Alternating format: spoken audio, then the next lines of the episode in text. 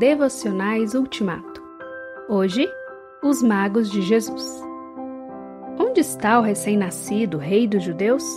Porque vimos a sua estrela no Oriente e viemos para adorá-lo. Mateus 2, versículo 2. Há uma grande diferença entre astronomia e astrologia. Os homens que vieram do Oriente para adorar e presentear o recém-nascido rei dos judeus eram magos, palavra de origem iraniana que originalmente indica os observadores e estudiosos dos corpos celestes. A seriedade dada ao nascimento e à pessoa de Jesus mostra que os magos eram astrônomos e não astrólogos, pessoas acentuadamente religiosas e devotas.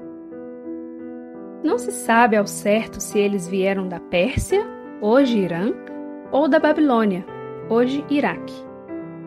O que se sabe é que eles viram alguma coisa diferente no espaço que apontava para um evento de grande importância na história da humanidade o nascimento de Jesus.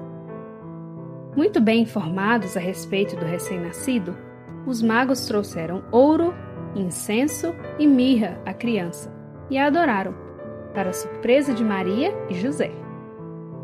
Os gestos deles contrastam com o gesto de Herodes, e seus presentes contrastam com a pobreza da manjedoura.